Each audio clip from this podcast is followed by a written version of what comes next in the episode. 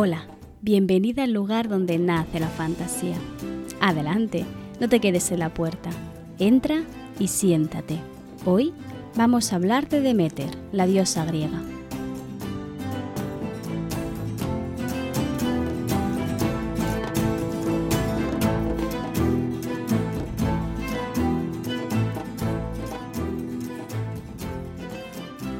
No voy a mentir y además creo que va a ser algo que vas a ver enseguida.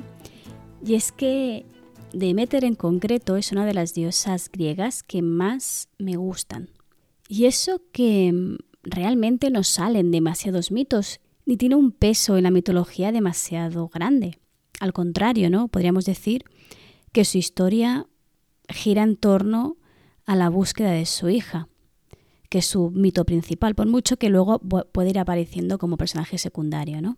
En algunos casos. Te recuerdo, si has aterrizado aquí nueva en este podcast, que llevo un tiempo haciendo un análisis, ¿no? Más o menos cronológico de los dioses griegos, ¿no? Empezamos hablando de Urano y Gea y ahora estamos llegando ya a hablar sobre los hermanos de, de Zeus y el propio Zeus, obviamente, para luego ir hablando ya de los hijos. Para los más despistados, o bueno, o para cualquiera, ¿eh? porque los nombres griegos muchas veces se parecen demasiado y a veces nos cuesta un poco diferenciar unos de otros. Si echamos la vista atrás, en el origen del mundo, según la mitología griega, estaban Urano y Gea, es decir, cielo y tierra. De ellos nacieron los primeros titanes, y las titánides, entre otros bichos, ¿no? que serían Cronos y Rea los más importantes, puesto que eran los reyes de los titanes. Recuerda ¿no? que Cronos mató a su padre y por ello le cayó la maldición de que su hijo haría lo mismo con él. Así que se come a sus hijos, ¿vale? Una decisión muy sensata. Hasta el último, que el último su mujer lo esconde y efectivamente acaba matándolo. Este último hijo, como ya sabes, ¿no? es Zeus y consigue que su padre vomite a sus hermanos para mm, volverles a hacer nacer, ¿no? Porque Cronos los comía una vez nacidos. Así que digamos que todos excepto Zeus nacen dos veces. Como ya te expliqué en un, episodio anterior, ¿no? los hermanos varones se reparten el dominio del mundo. El inframundo para Hades, los mares para Poseidón y la tierra y los cielos para Zeus. Las hermanas, en cambio, cumplen un papel totalmente diferente no tienen acceso, de hecho, a este poder de lo que se refiere ¿no? a reinar toda una zona, sino que cada una de ellas cumplirá una función diferente, ¿no? Como he dicho, ya en un pasado episodio te hablé de Hera como la esposa divina, ¿no? La, la representación de, de la idea o del ideal del matrimonio. Es curioso, ¿no? Que sea justamente era la que es más infeliz en su matrimonio quien representa el matrimonio, ¿no? Pero bueno, de eso ya te hablé en el capítulo anterior. Nos faltaría por analizar el personaje de Estia, que es la más mayor y al mismo tiempo la más joven, ya te explicaré en el siguiente capítulo por qué, y Demeter. A diferencia de sus hermanos, Demeter no tiene demasiado interés en el dominio del mundo. Se trata de una diosa relacionada con la naturaleza, y de hecho es la única capaz de dominar la naturaleza para conseguir que dé fruto. Muchas veces se confunde a Demeter con Gea. ¿Vale? Recuerda que Gea sería técnicamente la abuela de Demeter y es literalmente la tierra. Dentro de la mitología griega recuerda que la tierra como planeta, ¿no? se entendía como un cuerpo divino, por tanto, Gea era propiamente la tierra y Demeter muchas veces se la consideraba parte de ella. Muchas veces, de hecho, se intercambian los nombres en algunos mitos, ¿vale? Eso especialmente pasa mucho, mucho más en la época romana, que Demeter pasa a llamarse Ceres. De ahí viene nuestra palabra cereal. Por todo esto, Demeter es una diosa que no suele estar en el monte Olimpo, sino que siempre se la representa en la, naturaleza. No es la única. Normalmente, ¿no? Los dioses tienen una zona en la que suelen estar. En el caso de Demeter sería la propia naturaleza como ente, ¿no? Podría compararse con Artemisa, que es la diosa de la caza y de la vida salvaje, pero la gran diferencia entre Demeter es que la suya es una naturaleza ordenada, una naturaleza cultivada, ¿no? En ese sentido, mientras que Artemisa se la representa con la naturaleza más salvaje. Ya te hablaré de Artemisa porque es un personaje súper interesante. Mitos de Demeter tenemos el gran mito sobre Perséfone, que lo va a inundar todo. Tenemos un primer romance de Demeter. Y luego tenemos lo que pasa después del rapto de Perséfone. Así que voy a intentar ir mm, en orden más o menos cronológico y me voy a saltar todo el rapto de Perséfone.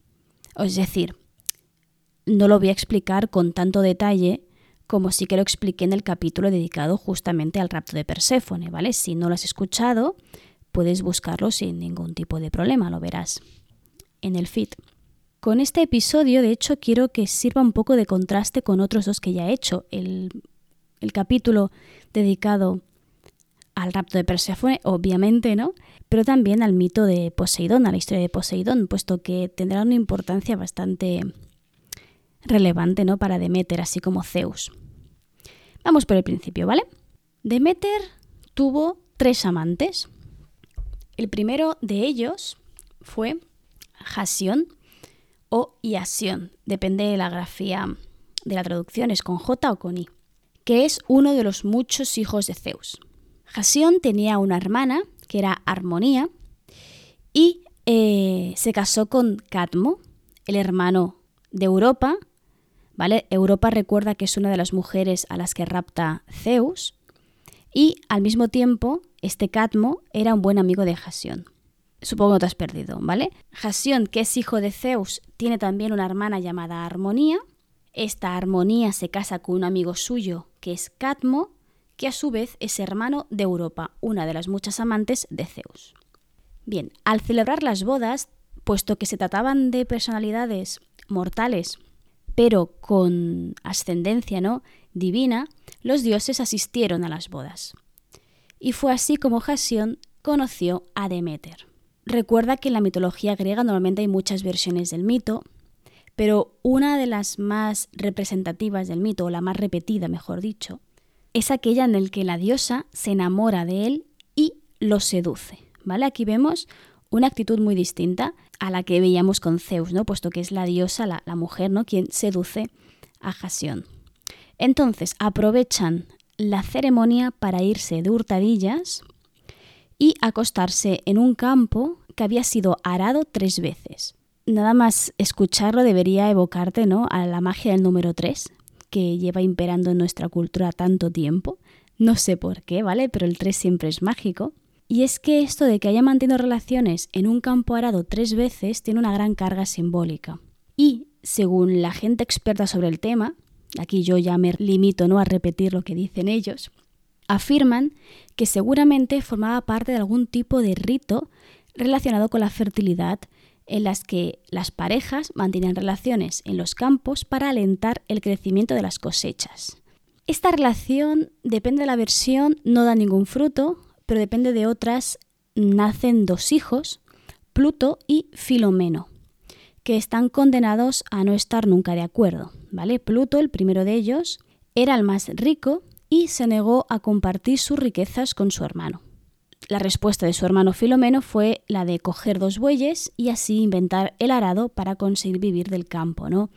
Aquí vemos muy obvio por qué algunas historias relacionan a Filomeno con la madre de la agricultura, ¿no? Porque justamente es quien inventa el arado. Así que vemos aquí una de las cosas que ya te he comentado varias veces, ¿no? De que los dioses y la mitología no siempre es coherente por lo que se refiere a la trama argumentativa, vamos a decirlo así, sino que muchas veces es más coherente por lo que respecta a las ideas.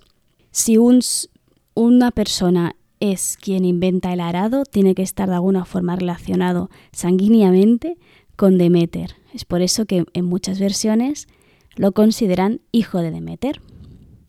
Es más, según estas versiones, Demeter, al verse complacida ¿no? por, por esta hazaña de su hijo, lo coloca en los cielos como la constelación del boyero, es decir, el pastor del buey. Vemos también aquí otra, otra explicación de algo más o menos natural, ¿no? Que es una constelación. Sea como fuere, consigan tener o no hijos, este encuentro casual no pasa desapercibido al rey de los dioses. Puesto que Zeus, al percatarse ¿no? de que tanto eh, Demeter como Jasión vuelven con la ropa un poco, mm, un poco manchada de barro o X, ¿sí? se dio cuenta de lo que había pasado. Así que lo mata eh, ipso facto, ¿vale? Lanza un rayo.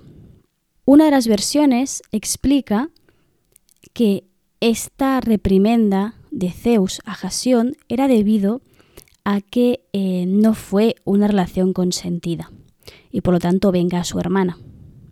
Otras versiones explican que es que Zeus estaba castigando una relación entre humano, eh, o sea, mortal y Dios, lo que es muy hipócrita porque este humano es hijo suyo, ¿no? Pero bueno, Zeus siempre ha sido un poco así. A pesar de esta lectura que pueda darse de la violación, en la mayoría de, de versiones Demeter intenta interceder por él y incluso en algunas, que son las menos, ¿no? pero hay algunas incluso, que Demeter lo convierte a Jasión en una pequeña divinidad agreste. Por lo tanto, vemos que hay muchas versiones para a la hora de entender este personaje. Lo que sí que es muy importante, y esto así vemos como la mitología está relacionada y que todo se entrelaza súper bien, su muerte, o más concretamente, ¿no? Cómo reacciona el hermano de Jasión a la muerte ¿no? de, él, dará origen a la familia eh, real troyana. Pero eso es otra historia, ya te lo contaré en otro capítulo. Jasión, por lo tanto, es el primer gran amor de Demeter. Tras él vino Zeus, con quien tuvo a Perséfone, ¿no? la hija de sus ojos. La relación con Zeus lo más probable es que fuera una violación, ¿vale? Al puro estilo Zeus. Y resumiéndote muy rápido el mito, recuerda que Hades secuestra a la hija de Demeter y por lo tanto ella tiene que buscarla. Durante esta búsqueda, además, también tendrá Demeter un encontronazo con su otro hermano, Poseidón, ¿vale? Para escapar de, de él lo que hace es transformarse en una yegua y se esconde en un rebaño. Poseidón, que es el dios de los mares y de los océanos, es también el dios de los caballos, ¿vale? Ya te hablé de él en un capítulo anterior.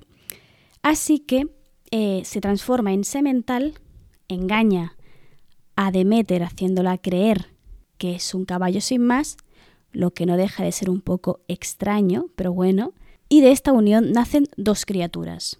Digo criaturas porque una de ellas no es humana, ¿vale? La primera es Despena, que se trata de una em, hija cuyo papel en la mitología es muy curioso. Bueno, es que no tiene papel en la mitología, tiene papel en el culto real eh, de los griegos, ¿vale? Porque solo podía ser nombrada dentro de los misterios eleusinos, que ya te explicaré qué son, ¿vale? El otro hijo de Demeter y Poseidón es Arión, un corcel de negras crines y creo que también volador, aunque esto igual me lo estoy inventando. A pesar de ello, de los distintos hijos que tiene y de las distintas historias que va a vivir, el mito más importante, como te he dicho, es el rapto de Perséfone. Rápidamente te lo voy a explicar así, para que entiendas al menos o, recuerdes, tengas presente los elementos más importantes, porque van a ser muy importantes para el por qué acaba mm, Demeter y el mundo como acaban, ¿no? Zeus decide entregar la mano de su hija a su hermano Hades, y sin decirle nada, este, Hades, la rapta. Demeter, por lo tanto, va a dedicar sus esfuerzos en buscarla por toda la tierra, porque no ha visto qué ha pasado, simplemente ha desaparecido. Los únicos que los han escuchado los gritos de Perséfone han sido Hécate, la diosa de la brujería, y Helios, el dios Sol. En el capítulo anterior te expliqué lo que vive Perséfone en el Hades, en el infierno. Pero ahora vamos a ver qué es lo que vive Demeter sobre la tierra, ¿no? Sin su hija. Lo primero que hace es encender dos antorchas de las llamas del mismísimo Etna y recorre el mundo durante nueve días, ayunando todo el camino hasta que encuentra a Hécate, que es, le cuenta que ha escuchado el llanto de su hija. De esta forma van a buscar al dios Sol. ¿Vale? El dios Sol es muy importante, estoy hablando de Helios, obviamente, ¿no? Porque eh, suelen recurrir a él la mayoría de divinidades cuando quieren saber la verdad, porque nada sucede sobre la faz de la tierra así que el, sol se dé cuenta, ¿no? Así que siempre hay como este tropo de ir hacia el sol a confirmar sus sospechas. Y así lo hace. En este momento, Demeter se entera de que Hades se ha llevado a Perséfone con la complicidad de Zeus. En este momento, Demeter enfurece tanto que se esconde, tanto de dioses como mortales, y se disfraza de anciana, descuidando así sus labores ¿no? divinas por lo que respecta a la naturaleza. Lo que va a hacer es vagar por el mundo hasta que llega por casualidad a Eleusis, que estaría ubicado ¿no? al noreste de Atenas. Allí la reciben con amabilidad ¿no? y le ofrecen un trabajo, puesto que se piensan ¿no? que es una persona de real. Recuerda que los dioses se pueden transformar o disfrazar de lo que quieran, bueno, más o menos lo que quieran, y en este caso no iba de anciana. Le acogen en, en palacio, en el castillo, y le ofrecen ser el ama de cría del príncipe, que se llama Demofonte. Y algo muy importante, o que para ella será muy importante, primero es que la cogen muy bien, la tratan muy bien, pero más importante aún que después de haber pasado tanto tiempo sin su hija, será en este palacio cuando ría por primera vez. Y esta es muy gracioso, ¿no? Eh, depende de la versión, es más o menos em, curioso porque ríe de Meter, ¿vale? En una de las versiones explica que, es, que esa gracia es un poema que le hace reír sin más. Pero la otra, la otra versión, que es la más así curiosa o divertida, es que esta risa la causa una mujer llamada Baubo, que en un baile que estaba haciendo se dedica a levantarse las faldas para enseñarle los genitales a Demeter, ¿no? Y, así suelta Demeter esa carcajada que le va a hacer sentirse un poco mejor. Para agradecerle todo esto a la reina, a Metanira, que era como se llamaba la reina, es decir, la madre de, Demofonte, ¿no? ¿no? A ver, no le estaba agradeciendo que la señora Bauo se levantara las faldas, sino le estaba agradeciendo la hospitalidad, estar en un sitio a gusto, ¿no? Lo que decide hacer la diosa, también te digo que sin consultar a nadie, es concederle la inmortalidad a su lactante, es decir, al príncipe Demofonte. ¿Y cómo lo puede hacer esto? Si no lo sabes, ¿vale? Los dioses para conseguir su inmortalidad beben y comen algo muy específico que es néctar y ambrosía. Así son tan poderosos y así gozan de inmortalidad. Así que lo que va a hacer es frotarlo cada día en ambrosía y lo va a sumergir en el fuego cada noche para hacer así que se consuma su, parte mortal, ¿no? Para que solo quede la parte eh, inmortal que está creando ella. Sin embargo, esto queda inconcluso porque Metanira, la reina, la descubre. De esta forma interfiere y detiene este proceso. Depende de la versión, el pobre bebé eh, muere consumido por el fuego al interrumpir a la diosa o en otras simplemente permanece siendo mortal y ya está. Es en este momento, una vez que ha sido descubierta, que la diosa recupera su forma original y exige que se instituyan ritos en su honor, en Eleusis. De hecho, una vez lo hagan, les promete instruir a las gentes de la ciudad en sus ritos secretos, que más adelante serán llamados los misterios de Eleusis. ¿Vale? Esto es algo real. Me, refiero, no que la diosa bajara y bla, bla, bla, sino que es real que la gente de Eleusis em, llevaba a cabo esta serie, este rito iniciático extraño, secreto, súper mega secreto, ¿no? que se supone que les ofreció por primera vez, ¿no? Demeter y que después se fue divulgando. Entonces, en el momento en el que Demeter descubre su identidad, es decir, se muestra al mundo como lo que es una diosa, Zeus descubre dónde está y manda a Iris, ¿vale? Iris, el arco iris, que es antes de Hermes, era la diosa mensajera de los dioses. Y, lo que, y la envía ¿no? con el mensaje de que vuelva. ¿Por qué? porque se está desencadenando el primer invierno de toda la historia, ¿no? Una época en la que los humanos difícilmente pueden encontrar alimento, hay mucho frío, la vegetación es hostil, ¿no? Porque la diosa no está atendiendo a la naturaleza o otra interpretación es que la naturaleza al ser ella misma está representándonos su estado anímico. ¿Qué va a hacer Demeter? Negarse totalmente en rotundo. Solo va a aceptar volver si le devuelven a su hija. Y aquí es cuando Hades hace la trampa. Depende, bueno, Hades o incluso la propia Perséfone. Porque lo que hacen es que Perséfone coma una serie de unas semillas de granada al haber comido comida ¿no? del, infierno, eh, forma parte de él. Así que compartiendo la tutela de Perséfone y la mitad del año estará con la madre, por tanto la naturaleza será, estará esplendorosa, ¿no? Y la otra mitad del año volverá con su esposo y por lo tanto su madre se entristecerá y con ella la naturaleza, que es el origen de las cuatro estaciones. Pero aquí no acaba el mito de Perséfone, sino que hay algo más. Porque Demeter, además de dar explicación a las cuatro estaciones, también sirve para explicar el desarrollo de la agricultura. ¿Recuerdas los misterios de Eleusis? uno de los primeros en aprender estos ritos secretos fue el príncipe Triptolemo. Triptólemo, Triptólemo, sí, que es esdrújula. Que eh, depende de la versión, depende de la versión, o, o es el hermano del lactante que estaba intentando hacer inmortal o es el propio lactante. Depende si, estaba, si acaba muriendo o no el lactante, básicamente. Entonces, a este príncipe le encomienda la, misión de divulgar sus saberes por el mundo para extender los saberes de la agricultura hacia todos los, los, mortales y que puedan emplear la tierra, la naturaleza para alimentarse. Para ello le da dos cosas. Primero, además del conocimiento, ¿no? Un saco de grano y un carro tirado por dos dragones alados. Triptolemo tendrá que eh, viajar por todo el mundo y extender este conocimiento.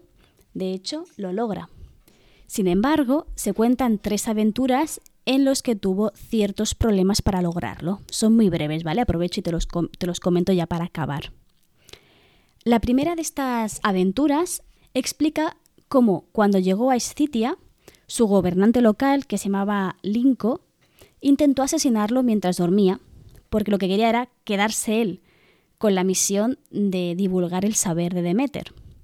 Sin embargo, la diosa llegó a tiempo de salvar a su protegido y lo que hizo fue convertir en un lince al malhechor, lo que se veía un poco venir porque se llamaba Linco.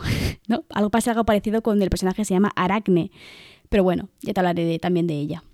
En la segunda historia se desarrolla en, en la misma región, de hecho, y aparece un personaje que es bastante curioso lo que pasa con él. Se llama Carnavón y era el rey de los Getas.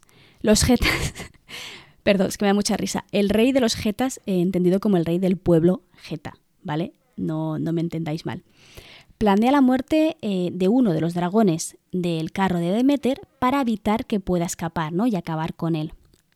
Pero aquí de nuevo Demeter intercede, le acude, acude en su ayuda y lo que hace es enganchar un nuevo dragón en su carro. Pero no permanece impune Carnavón, sino que la diosa lo que hace para castigarlo, no solo para castigarlo de hecho, es también para advertir a otras personas que puedan tener también malas intenciones. Lo que hace es colocar a Carabón en el cielo, pero no como un honor como sí que podría haber hecho, ¿no? Con su hijo, ¿no? Que te he explicado al principio, sino que lo hace con un dragón enroscado a su alrededor y formó la constelación de Ufiuco, el que porta la serpiente, como una advertencia para todos aquellos que intentaran cualquier mal contra su protegido. Y luego ya tenemos el, último mito, que es un mito eh, simplemente curioso y que enlaza muy bien con otro mito que te explicaré más adelante. Sé que digo mucho esto que te explicaré más adelante, pero es que si no, no me callaría. ¿eh? Lo que te decía. La tercera historia explica cómo en Patra, en una ciudad llamada Patras, un hombre llamado Aquea, que es el hijo del gobernante local, intenta ponerse a sembrar el grano él mismo. En lugar de coger el grano sin más, lo que quiere hacer es comandar el carro de dragones. Mientras Triptólemo duerme. Así que lo que hace es cogerlo y pretende ¿no? llevar a cabo semejante labor sin ningún tipo de problema, pero como cabe esperar, es totalmente incapaz de controlar a los dragones y acaba muriendo al salir despedido ¿no? del carro. Esto es un mito muy curioso que también explica algo que pasa con un otro carro también, tirado en este caso por caballos, pero que llevan algo mucho más grande y mucho más peligroso Si sabes de qué estoy hablando, déjamelo en comentarios, va. Y ya está, eso es todo por hoy. Demeter, como te he dicho, es una de mis diosas favoritas, no solo por las historias que se explican de ella, sino por el papel que tuvo para la sociedad del momento, ¿no? Y bueno, sí, y porque está relacionada con la naturaleza, no te voy a mentir. Es un, terreno mitológico e ideológico, ¿no? En el sentido de cómo concebían pues, eh, el establecimiento, ¿no? Por qué las estaciones, el por qué la agricultura, el por qué el domesticar animales, ¿no? Es algo que lo que me gusta mucho comparar con distintas culturas. Y la griega la verdad es que me parece una historia muy interesante y una diosa muy curiosa. En los misterios de Demeter, de hecho, participan las tres diosas. Participa Demeter, Perséfone y Despena, ¿vale? Pero no se sabe qué se hacían en ellos porque es eso, un misterio.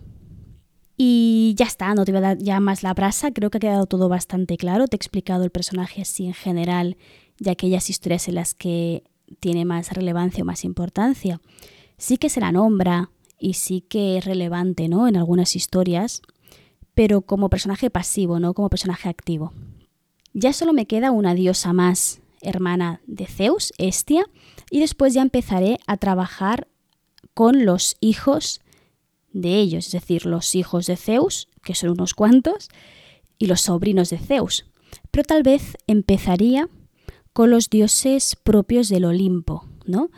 que también son hijos de Zeus, por ejemplo, Atenea, Artemisa, Apolo, Hermes.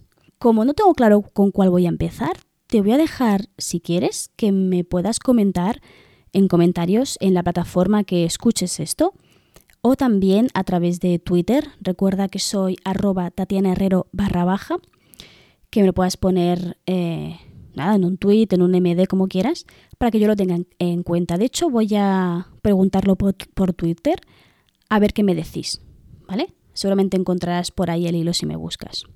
Y ya está, me despido por hoy. Te recuerdo que nos escuchamos la semana que viene. Pero no me voy sin recordarte que aquí, en este pequeño rinconcito de Internet, siempre, siempre, siempre vas a ser bienvenida.